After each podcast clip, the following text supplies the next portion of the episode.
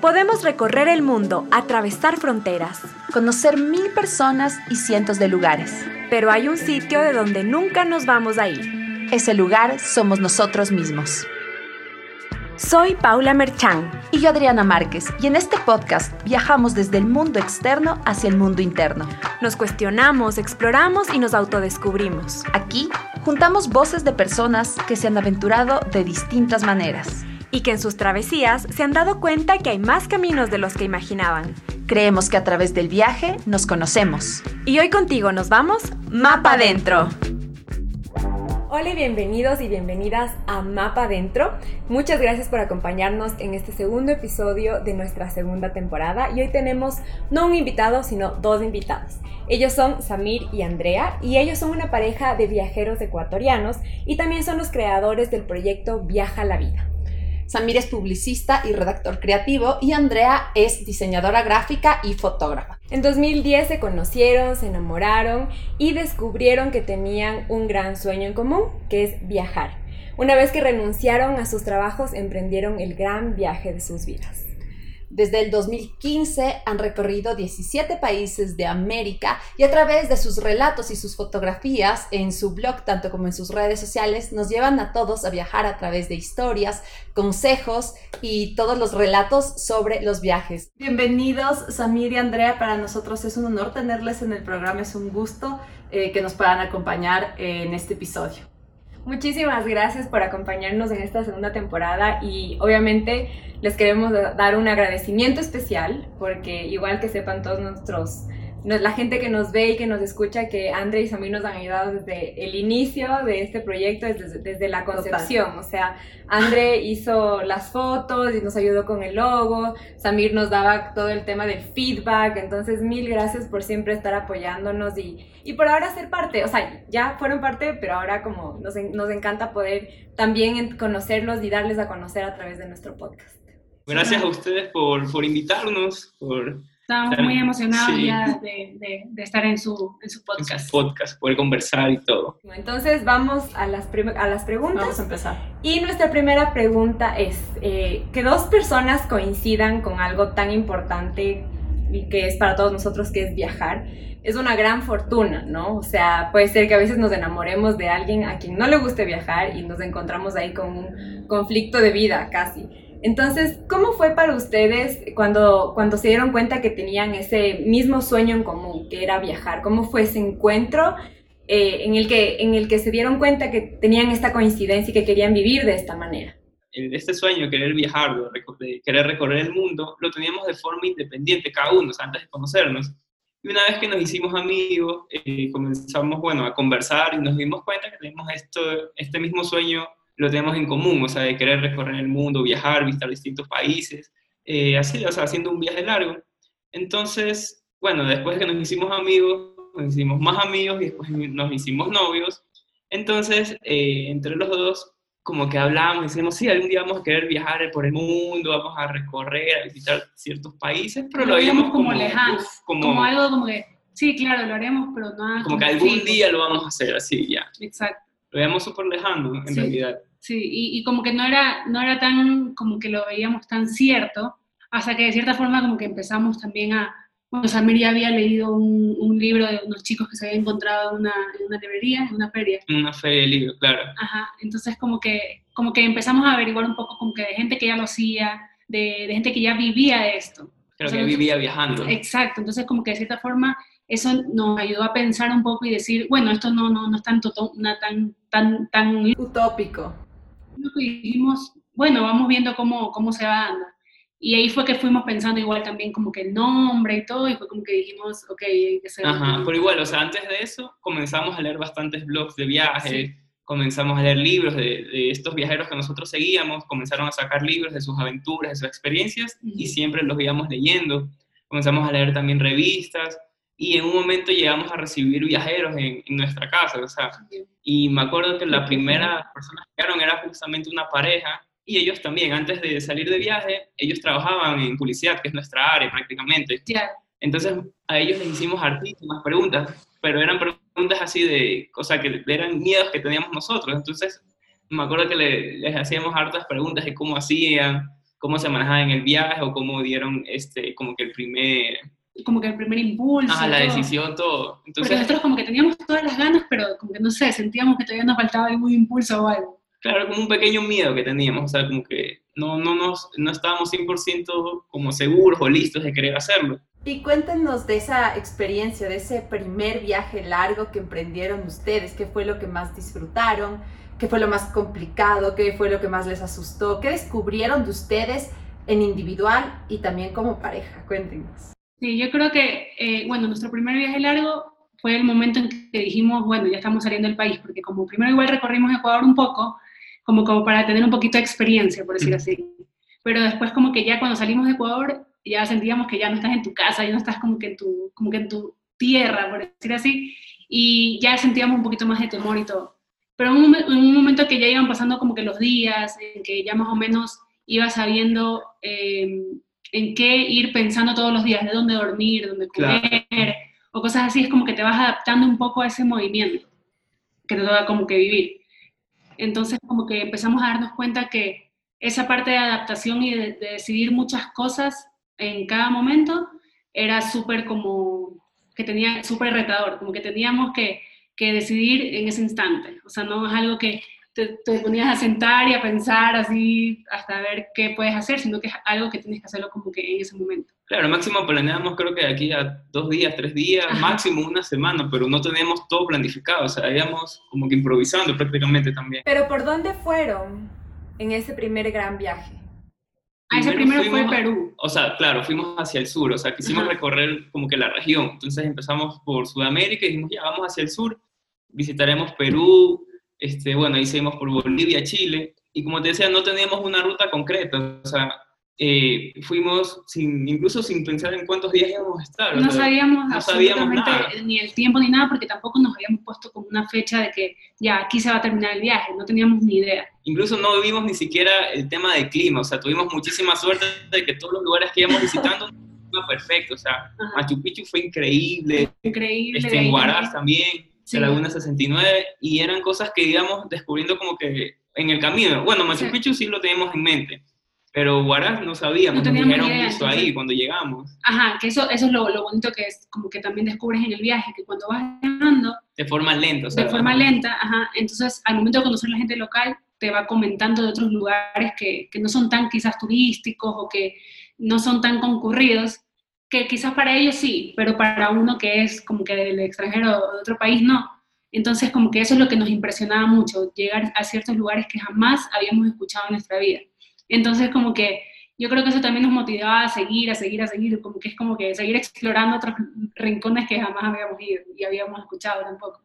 Entonces eso también, la gente es increíble, también eso Ujú. para nosotros es como el, el, lo más importante también de cierta forma del viaje. Claro, la gente, la gente hace muchísimo del viaje y de las experiencias. Y qué lindo que ustedes también hayan podido eh, tener la oportunidad de descubrir esta parte importante de la improvisación, ¿no? De aprender a, a- dar la vuelta al camino si es que tal vez por aquí se dan cuenta que, que- que- les atrae más ir por acá que, que por lo que ya estaba un poco previsto, por así decirlo. ¿De dónde a dónde fueron y cuánto tiempo fue este gran viaje? O sea, salieron de Ecuador y, y díganos un poquito así la ruta y cuánto tiempo les tomó. En la ruta en- llegamos hasta Ushuaia, hasta Argentina, que es como que la ciudad más austral del mundo, o sea, la parte más sur del, del continente. Y en verdad hicimos como un zigzag, o sea, un par de vueltas, porque como que la ruta que más o menos teníamos trazada cambió totalmente. O sea, hicimos Perú, de ahí seguimos por Bolivia, cruzamos a Chile. De Chile tuvimos que tomar un, de Santiago, tomamos un vuelo directo a Buenos Aires. Y ya que estamos en Buenos Aires, cruzamos Uruguay. Recorrimos casi todo Uruguay, regresamos a Argentina por la parte, o la parte del norte, estuvimos recorriendo por ahí y nos saltamos al sur, porque bueno, ahí como ya tenemos un par de meses viajando, ya comenzamos a averiguar más el tema del clima y todo esto, y nos dijeron que el verano es como que lo más recomendable para recorrer la Patagonia. Dijeron que vayamos en diciembre, enero, pero como igual todo es imprevisto, fuimos como en marzo, abril, Sí, o sí, por ahí. sí. Y el clima igual estaba cambiando, pero igual, no importa, igual fuimos. Fuimos a la Patagonia y fuimos eh, haciendo un zigzag entre la carretera austral y la parte de la ruta 40, de la verdad. Sí. Entonces llegamos como que Chile, Argentina, Chile, Argentina, hasta que ya llegamos a Ushuaia. Y bueno, luego está en la parte más austral, eh, fuimos a la Isla Martillo, Sí, me acuerdo que hicimos un Martillo. tour, que bueno, lo que mencionabas al principio, que fue una decisión que tomamos entre los dos, porque era un tour que para nuestro presupuesto, o sea, como que de un viajero, de mochilero, sí era un poquito caro. Claro. Pero dijimos, Claro. bueno, ya estamos acá, este, no sabemos ¿Cuándo vamos a a volver. Y es un tour que sí o sí, o sea, tenemos que hacerlo con una agencia, no podemos llevar por, por nuestra propia cuenta. No. Entonces lo pagamos, dijimos, ya, no importa, paguémoslo. Y fuimos y disfrutamos hartísimo. Vimos pingüinos, tres especies de, de Sí. pingüinos. Vimos uno enorme, grandote, pingüino rey. Sí, o sea, valió la pena. Y los magallánicos. Entonces, Eso como que eso increíble. fue demasiado genial y, y era algo que sabíamos que no íbamos a volver quién sabe cuándo. Exacto. Y de ahí, bueno, ya regresamos hacia Chile, más o menos por la parte de Chiloé, a esa altura. Y después seguimos subiendo, volvimos a Argentina. Sí, Ahí fuimos en invierno y ahí sí el el frío está súper fuerte. sí, súper fuerte. Nos tocó ahí sí, bueno, no estamos acostumbrados a ese tipo de frío. Claro. y viajamos mucho a dedo, acampamos, entonces sí nos tocó fuerte. Hasta se nos perdió la carta en un momento. Sí, ahí perdimos la No. Sí. Bueno, yo la ¿Cuánto perdí. ya tiempo fue? ¿Cuánto tiempo fue? Ya, y ahí en ese tiempo fue, todo ese tiempo, o sea, ahí fuimos a Paraguay, Claro, después Paraguay, Brasil, y todo eso fue en un año, tres un año, meses. tres meses, más o menos. Ajá, Un año, y ahí, tres meses. ahí en Brasil ya volamos de nuevo. Claro, ya regresamos a a Ecuador. Ajá. Buenísimo. Y chicos, ustedes además de trabajar, perdón, además de ser pareja romántica y pareja de vida, ustedes trabajan juntos, ¿no? Entonces, ¿cómo? Y obviamente, bueno, no obviamente, nosotros sabemos, pero la gente que les conoce ahora, Samir se encarga de la parte, digamos, literaria eh, y tú te encargas, Andre, de la parte gráfica y de la fotografía. Eh, ¿Cómo es este como equilibrio de ustedes y qué consejos pueden dar a otras personas eh, que están siguiendo este mismo camino en- de la creación de contenido y de los viajes? Mira, o sea, como tú decías, yo soy el que me encargo como que la parte de escribir. Yo siempre cargo una libreta, una libreta pequeña, la cargo en el bolsillo. O sea, ahorita ya tengo varias de los viajes que hemos hecho. Entonces, todos los días escribo, o sea, desde los precios, desde los lugares, cómo llegamos, eh, cómo se llama tal plato, o sea, todo, todo, como un diario. Sí. ya, Un diario, o sea, que todos los días escribo. Y cuando no puedo escribir porque está lloviendo, estamos en movimiento, lo grabo en el celular y después lo paso como que a limpio a la libreta. Entonces, eh, yo tomé algunos cursos de otros viajeros y viajeras que también son súper conocidos, son algunos argentinos. Entonces ellos, me acuerdo que en una de las clases que tomé, decía que anotemos todo, prácticamente todo, y que no lo hagamos rápido, sino que si estoy parado en una esquina, me quedo un buen, o sea, como que un, un tiempo más de lo común y anote todo lo que ve y lo que pase. Y es, y es así, o sea, porque te das cuenta de otras cosas que quizás al ojo de las personas que viven ahí no lo toman en cuenta. Claro, porque ya es cotidiano para ellos. Exacto. Claro, súper importante. y el comportamiento, sonidos también, olores. Y eso igual complementa bastante eh, el tema de la foto. O sea, cuando Andrea toma una foto este, y es de cierto paisaje, yo ya noto de dónde es ese lugar, dónde, o sea, cómo se llega. Claro, Y vamos como que complementando eso. Claro, y ahí la parte mía como que de fotografía viene a ser, para mí, bueno, para los dos yo creo que es la parte de la paciencia, que es como que también es increíble como que al llegar a un lugar tomas la foto, pero siempre para mí es muy importante primero vivir el lugar, quedarte un rato. Eh, verlo, observarlo, sentirlo, leerlo, lo que sea, pero como que primero quedarte absolutamente como que anonada de todo lo que estás viendo en ese momento. Ah, No hacerlo sea- rápido. sino- Exacto, ya sea un estar- paisaje, ya sea una- un pueblo, eh, una ciudad, lo que sea. Entonces lo que nosotros siempre hacemos es eso, como que nos damos el tiempo, por eso nos gusta viajar lento, porque nos damos el tiempo de quedarnos en un lugar, de verlo. A veces hemos llegado a, a lugares que llegamos y no tomamos la foto hasta después de dos, tres días para como que primero empaparnos un poco de, de- de esa cultura, de, de- todo lo que hacen y, y ahí es como que ya más o menos como que ya vas encontrando un poco como su esencia. Exacto, la esencia del lugar. Exacto, entonces es súper importante que al momento de la fotografía te cuente muchas cosas, tanto la parte de lo que tú estás viendo, pero también lo que obviamente lo que estás sintiendo. Entonces, siempre cuando estamos en un lugar, para nosotros es muy importante eso, el tiempo y la paciencia de, de quedarte ahí, de, de observar y de sentir el lugar, porque es como que es súper importante reflejar eso en la fotografía. Entonces, jun- junto a lo que Samir también escribe, es como un complemento súper bueno, porque es como que también de cierta forma eh, organizas todo el, como que el como, como que vendría a ser como que todo, todo lo que quieres armar, lo, que, quieres contar. Ajá. Claro, creo que también es, es importante el tema de que muchas veces, como ustedes dicen, hay muchas cosas que pasan desapercibidas y que ese momento tú tomas una fotografía y encuentras una historia por detrás y tú la cuentas a través de las letras y tú la cuentas a través de la fotografía y de pronto algo que quizás no hubiera significado nada para otra persona porque no, no, no es necesario que sea un paisaje extraordinario, sino es algo extraordinario en, en, lo más chiquito.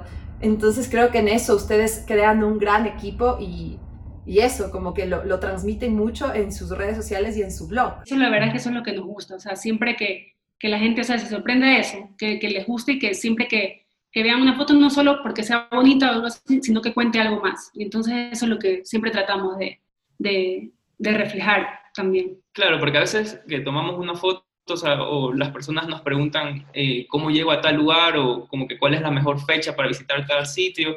Bueno, eso también contamos, eh, como que les decimos, pero también a veces nos gusta hacer simplemente, como dicen, tomar una foto de un lugar que quizás no es nada conocido, no es turístico, pero lo que nosotros vivimos una, es una experiencia, o sea, que fue súper chévere, o sea, y nos gusta igual contar eso. Uh -huh. Puede que a mucha gente sí le gusta, otras quizás no, porque están buscando algo más como una guía. Claro. Pero igual, o sea, como que eso nos llena, o sea, hacer eso ahí, o sea, no, nos claro. da como que mucha satisfacción igual. Exacto, y también sabemos que la, que la experiencia que nosotros hayamos tenido siempre va a ser distinta a la que vaya a tener otra persona. Entonces muchas veces a veces nos dicen, no, tal lugar, no, a mí no me gustó, ¿y por qué? En cambio nosotros la pasamos increíble en, en ese lugar, por decir así.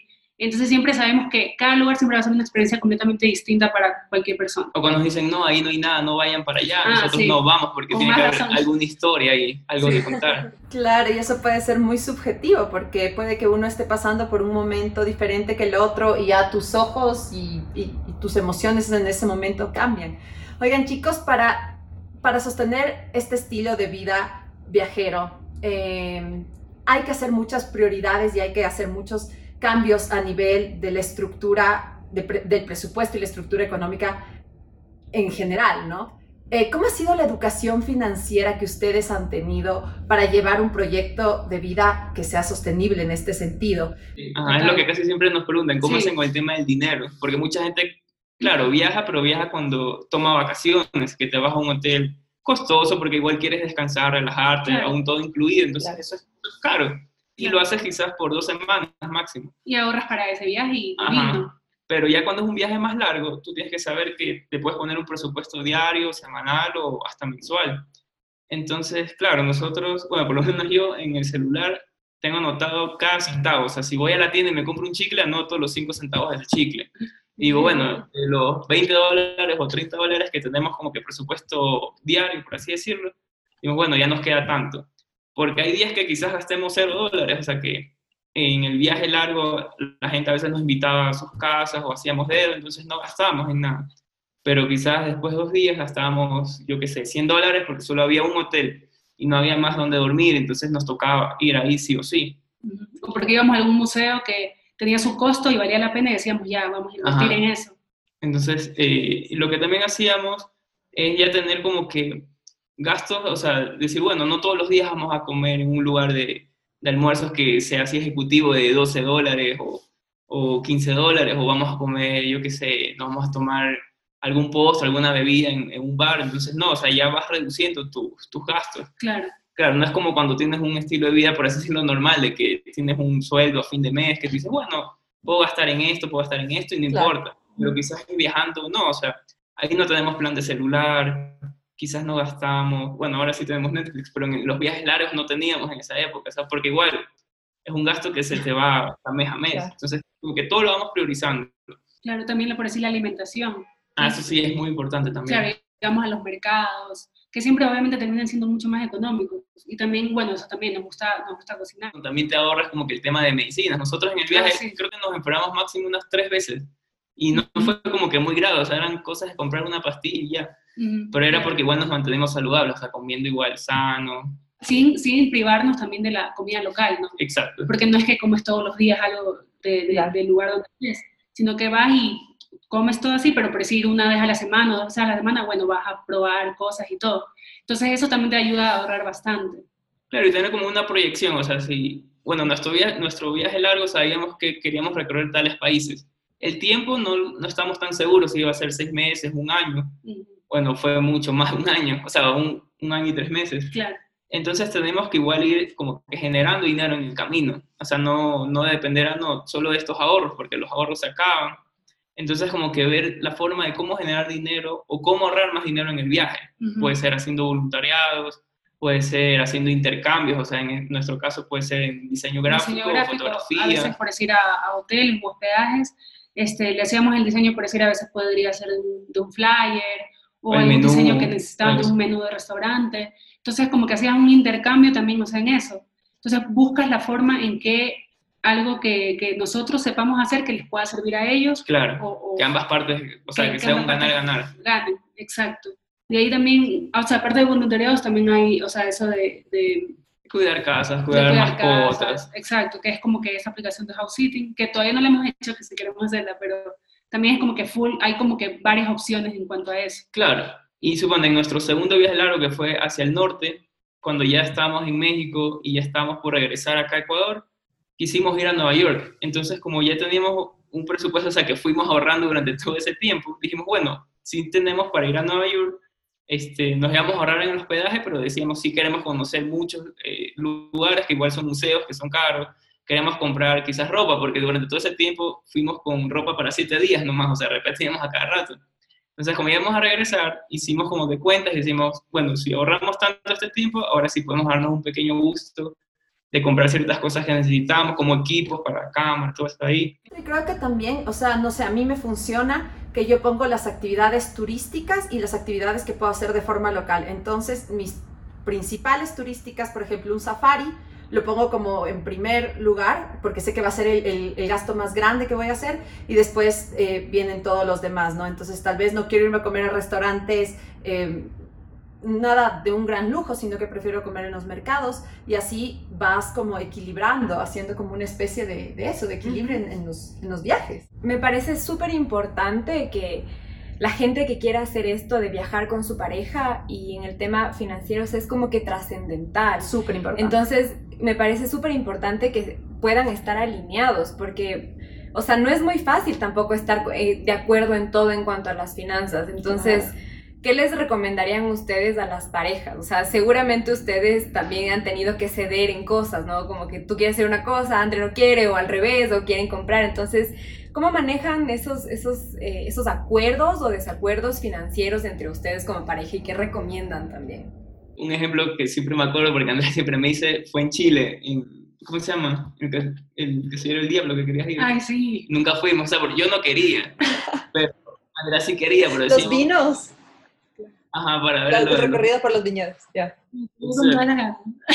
Pero igual, pero Bueno. no fuimos, pero conocimos unos viñedos de unos Ah, amigos, bueno, eso sí. entonces fue, fue una experiencia mejor. o sea, Fue más mejor porque es como que era como que era de amigos y era como más local, más así Ajá. como, no sé, como más así. Entonces lo, que- lo que siempre hacemos es como que ver, a ver, suponte, yo quiero ir a, un ejemplo, tal museo y cuesta 10 dólares la entrada. Entonces veo qué nomás hay ahí y si le digo a Andrea, mira, yo quiero ver esta muestra, pero también hay esto y esto, ¿te interesa? Andrea puede decir sí, ¿no? Entonces vamos viendo, vamos discutiendo. Pero por lo general siempre nos ponemos de Por acuerdo. lo general siempre nos ponemos de acuerdo, o sea, lo bueno, eso también es muy importante, o sea, no, no solo viene la parte de que tú quieres y que no, sino que también la parte de la comunicación. O Exacto. sea, nosotros siempre hablamos mucho en más o menos en qué es lo que nos interesaría y no, pero también nos pasa mucho que como hablamos tanto, o nos comunicamos tanto, entonces al momento que Samir quiere ver algo, y como él ya me lo ha contado, por decir así, también me interesa, porque es como que, ah, qué bacán, o sea, vamos también, ya aunque no tenga idea, entonces como que ya más o menos a veces él me va contando, a veces hay museos que tienen un pocotón de textos y todo, y a mí me, es como que ya es lindo y todo, pero llega un es demasiado saturado, demasiado texto, y yo digo, ya, mi amor, tú me cuentas, porque ya, ya no sé, ya como que y quiero ver nomás las figuras así. Pero es como que yo creo que viene a ser esa parte también súper importante, la comunicación, como que hablar bastante de, de qué le interesa a cada uno también. Pero mm, sí, yo creo que no hemos tenido jamás algo así. Claro, creo que en un momento hemos ido como que, o sea, que voy solo yo a tal sitio y Ujú. Andrea no va porque no quiere. Ajá, Yo no. creo que no, o sea, siempre hemos ido todos juntos. No, sí, ajá, en cuanto a eso no. Y en cuanto a recorrer, sí nos ha pasado que él se va por un lado y yo voy por otro y, y sí, todo bien como que en su espacio cada uno. Exacto. Qué importante también esa parte, ¿no? Porque hay muchas cosas que vas a poder compartir con tu pareja y tienen quizás, le, cuentas un poco y se interesa y, viceversa, ¿no? Pero hay, hay un momento que definitivamente cada uno tiene que ir a, a su gusto. Sí, o sea... disfrutar ese espacio. Sí, eso, es, eso me parece de los retos más importantes también de viajar con tu pareja, de, de, de tal vez no resentirse, no, no enojarse, sino como aceptar que cada uno puede tener diferentes gustos. Si yo quiero un día ir a una cosa y tú a otra cosa, o yo quiero descansar, o sea, oye, sabes que no quiero, no quiero caminar más, ya estoy harta de caminar. Entonces me quedo yo y descanso y, respeto que tú quieras hacer otra cosa sin tomárselo personal. eso sí no me ha pasado bastante. Y otro que ahorita me acordé que hice de eso fue en Guatemala, en Antiguo Guatemala, que yo sí quería ir a hacer el trekking, que es, bueno, duermes allá en, en, la montaña, sí. porque ves el volcán de fuego, sí. subes la Catenango y todo, es una caminata bien dura. Y Andrea no quería ir, o sea, porque tenía miedo. No sé por qué me, me inundó el miedo, así, porque yo amo, o sea, nosotros amamos todo esto de la naturaleza, las montañas, los volcanes, pero ese, esa vez no sé qué me pasó, y tenía mucho temor. Como que sintió algo que, no, de, no, que no les había ido, o sea, que no tenía que ir. Dije, no, hay que seguir mi intuición y dije, no. y, yo quería ir solo, o sea, dije, bueno, voy yo solo, pago el tour solo, pero tampoco, no. Eso fue creo que la única. me da temor, y digo, no, mi amor, no, mejor no. No sé, fue como una Bueno, quizás porque eso es chévere, bueno, verlo y todo, pero una de las cosas que, por la que la gente más lo hace es porque va a tomar fotos en la noche. Entonces, bueno, yo no iba a llevar la cámara porque no, Andrea es la que toma mejor la foto. Claro, igual, o sea, igual lo, que sí sé que es una experiencia genial, o sea, porque ver cómo sale la lava del volcán y todo es maravilloso, o sea, eso sí, total, yo sé que en algún momento lo haríamos. En un momento Pero esa vez, esa vez sentí que no era el momento. Y de ahí cuando hemos ido a museos que son grandes, a veces yo voy por un lado y Andrea va por otro, o sea, y nos encontramos a la salida. Eso también es, muy recomendable hacerlo, o sea, porque cada uno está viendo a su ritmo, a su tiempo. Y ve como que también lo que a cada uno le interesa más. También. Claro, en sus espacios. Sí, sí, sí, total, eso sí. Y, ah, justo ahorita me acordé también cuando estuvimos en, en Buenos Aires, también había un taller, era de un fotógrafo de National Geographic, ah, y eso en cambio suponte a Samir no, no, como que le parecía interesante, pero era como que un taller que ibas a hablar más como que de fotografía y todo. Entonces, en cambio, en ese, ya, pues obviamente yo me metí y ya Samir, no, ese día no me acuerdo qué, hiciste. Ah, me quedé ahí esperando porque ahora era claro.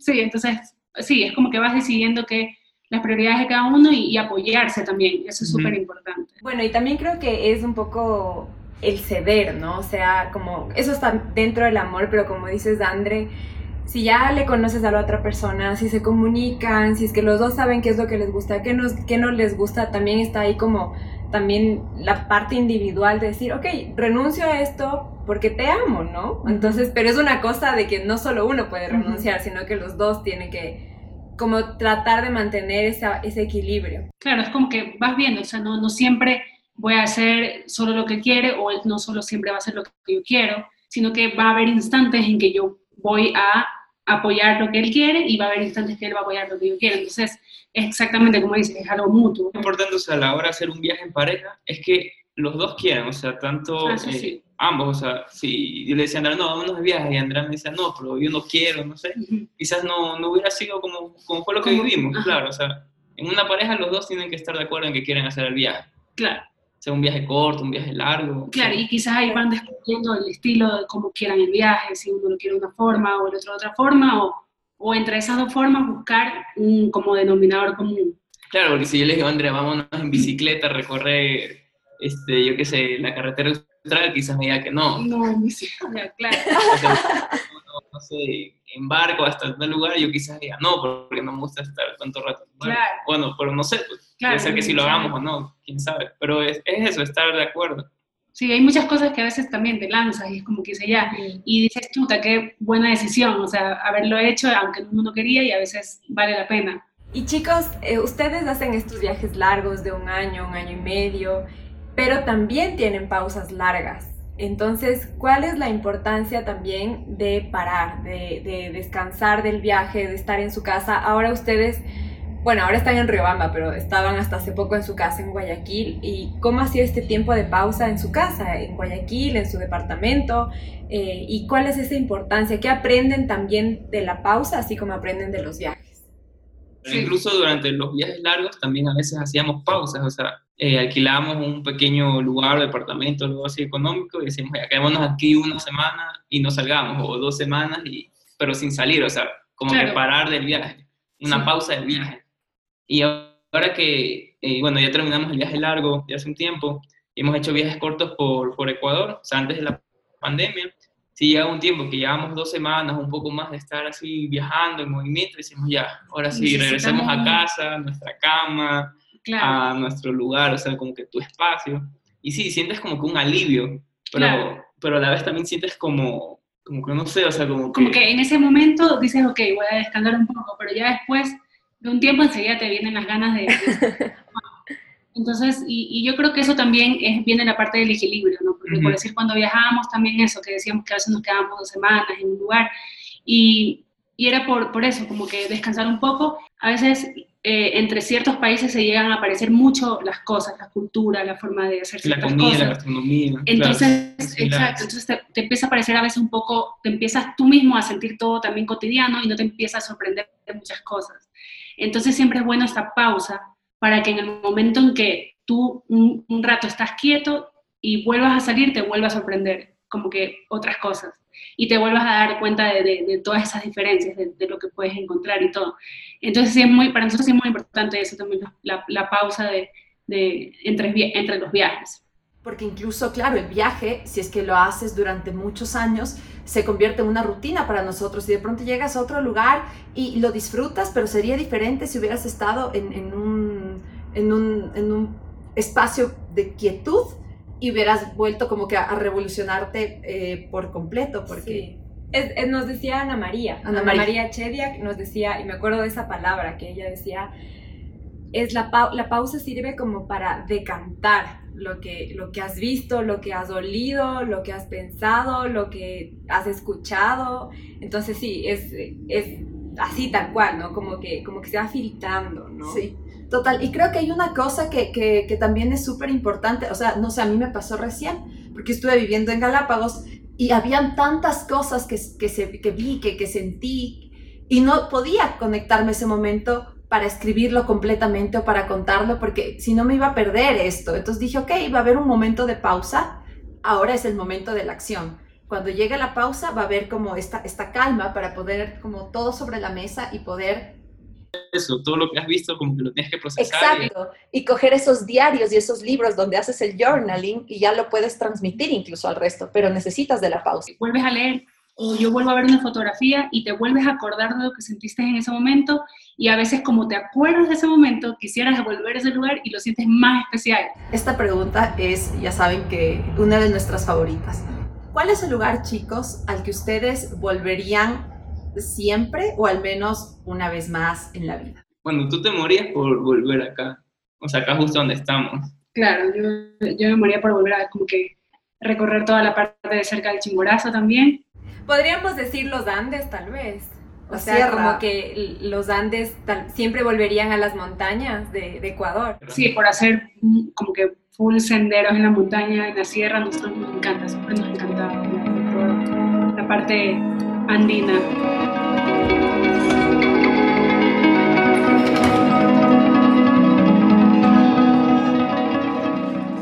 Mi abuelo le tenía miedo a las montañas. Mi abuelo guayaquileño me contó que cuando su padre lo llevó a conocer Quito, pensaba que las montañas le harían daño. Y yo, una quiteñita de unos cinco años, creía que era absurdo temerlas, a ellas siempre tan omnipresentes en mi vida. Pero a ver, el mismo Humboldt creía que los ecuatorianos éramos seres extraños por alegrarnos con música triste y dormir tranquilos entre volcanes rugientes. Y es que tal vez, como vivimos en constante peligro, ya le hemos encontrado el gusto al miedo. Los Andes cruzan siete países, desde Venezuela hasta Argentina, y marcan su geografía, diversidad y culturas. Y tanto nos definen estas montañas a los ecuatorianos que no puedo visualizar a nuestro país sin ellas.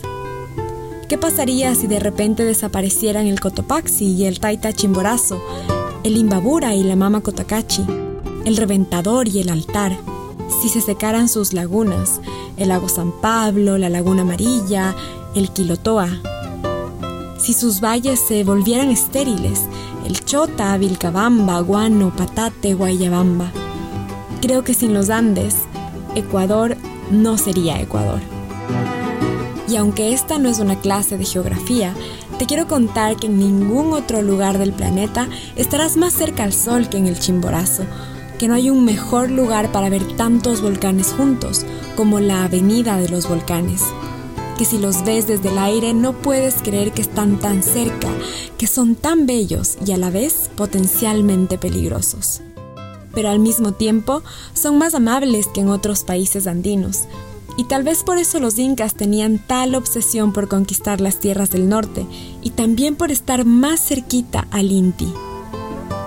Los Andes ecuatorianos han sido el hogar de miles de especies animales y vegetales y de culturas ancestrales como los caranquis, los quitus, los yambos, panzaleos, puruáes, cañaris y paltas. Ellos vivieron estas montañas plenamente y formaron su cosmovisión con el mismo espíritu de los Andes. La gran pregunta es, ¿cómo los estamos viviendo nosotros? Hoy tenemos la oportunidad de absorber su vida, de llenarnos de su esencia, de dejarnos limpiar por su pureza, de abrazar su viento frío que nos recuerda que estamos vivos. Hoy tenemos una misión con los Andes, conocerlos, recorrerlos, disfrutarlos y difundirlos. Porque no se puede amar lo que no se conoce y no se puede proteger lo que no se ama. Y bueno, creo que como mi abuelo, también tengo miedo. Miedo a vivir sin ellas. Y ahora volvemos a nuestra conversación. Bueno, para terminar, tenemos estas preguntitas eh, que es un poco que no tienen mucho que ver con viajes, sino más como a nivel personal. Y, y normalmente tenemos, ustedes son la primera pareja que entrevistamos. Entonces siempre nos suelen responder como a manera individual, pero aquí sí nos gustaría que cada uno, si es que tienen cosas diferentes que decir, nos lo diga. ¿Ya? Vale. Ya.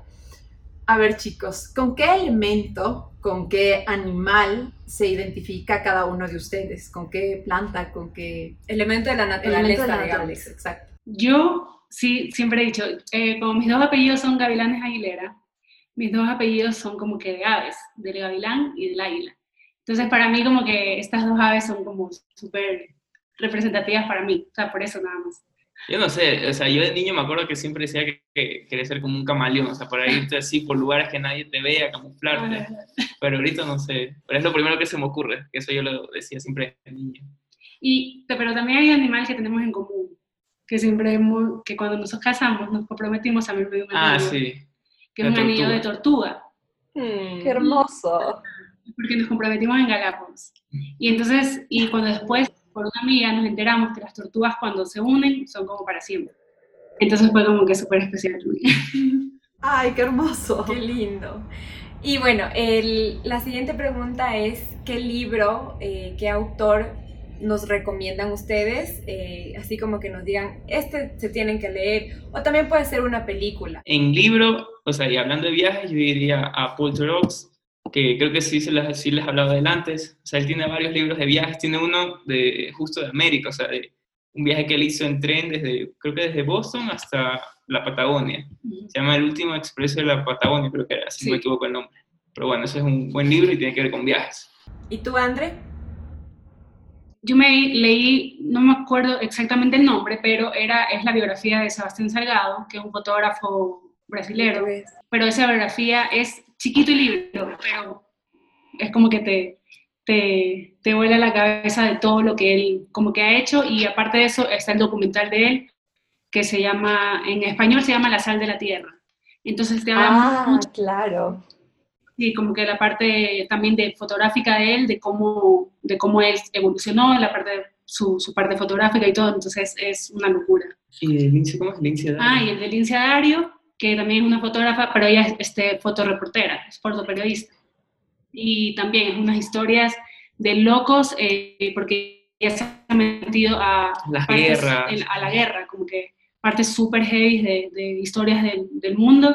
Y no, sí, es, es buenísimo también ese libro. A ver, aquí viene otra. ¿Qué piensan que la gente cree de ustedes pero no es verdad. Ah, bueno, puede ser, suponte, como lo que tú me molestas, que siento así viajero, que nos gustan las montañas y todo eso, a mí no me gusta para nada ensuciarme, o sea, ah, en todo sendero yo salgo sin una gota de, de lodo ni nada, porque no me, gusta, es muy cierto. Es muy cierto, o sea, a mí, por decir, estamos en la montaña, yo me lanzo al piso a hacer una foto y está sufriendo porque se me está ensuciando el pantalón, la camiseta, el abrigo. Eso nadie se imagina que también sea así, yo creo. O sea, o sea, claro, o sea, todo el mundo se imagina, ah, bueno, ustedes van allá. Súper aventureros. Ajá, y todo, pero, pero no, incluso también cuando hacíamos, hacíamos dedo, cuando viajamos a ah, dedo, este, siempre creían, ah, bueno, se suben a cualquier carro, camión, lo que sea, pero, pero, no. o sea, Andrea siempre me molesta, porque antes que viajamos a dedo, o sea, yo veía que venía un carro y decía, no, ese no le hagas. No, ese se ve medio no sé, como que... No, como que, bueno, eso también era la parte de la intuición de ver si nos trepábamos o no en un lugar. Pero a veces yo le molestaba a Samir porque a veces estábamos tan cansados y Samir decía, no, no, no, ahorita es que hacía un calor, hey, yo qué sé, no, no, veamos un carro que tenga aire acondicionado. Me ponía a escoger. Buenísimo, chicos. Les agradecemos un montón por compartir con nosotros. Creo que nos hemos divertido mucho. Eh, nos encanta igual todo lo que ustedes hacen, así que mil, mil gracias por, por, compartir con nosotros y siempre gracias por su apoyo que hemos visto desde el día antes de, que, antes de que ya creemos Mapa Adentro. Así que mil gracias nuevamente por eso. Saben que los admiramos muchísimo y que siempre hemos querido tenerlos en el programa. Así que también vamos a dejarles las redes sociales de los chicos para que ustedes puedan seguir sus viajes y conocer un poco más de, de todas sus travesías. Sí, pero los encuentran como arroba viaja la vida, ¿verdad? Sí, exacto. Arroba viaja la vida. ¿Y la web? Es viajalavida.com. Perfecto. Y Andrea también en la parte fotográfica está como Andrea Gavilanes, así que también las vamos a dejar por aquí porque son paisajes alucinantes lo que nos muestra Andrea, especialmente de la parte de las montañas. Así que eso, agradecerles muchísimo chicos y estaremos viéndonos pronto en algún viaje aquí en el Ecuador. Muchísimas gracias también por invitarnos y hemos, disfrutado muchísimo. Sí, súper chévere. Muchas gracias por acompañarnos en este episodio de Mapa Adentro. Ya saben que nosotras encantadas de estar con ustedes, eh, siempre compartiendo estas historias tan interesantes de vidas y entrevistas. Así es, y también nos pueden seguir por nuestras redes sociales en Instagram y Facebook.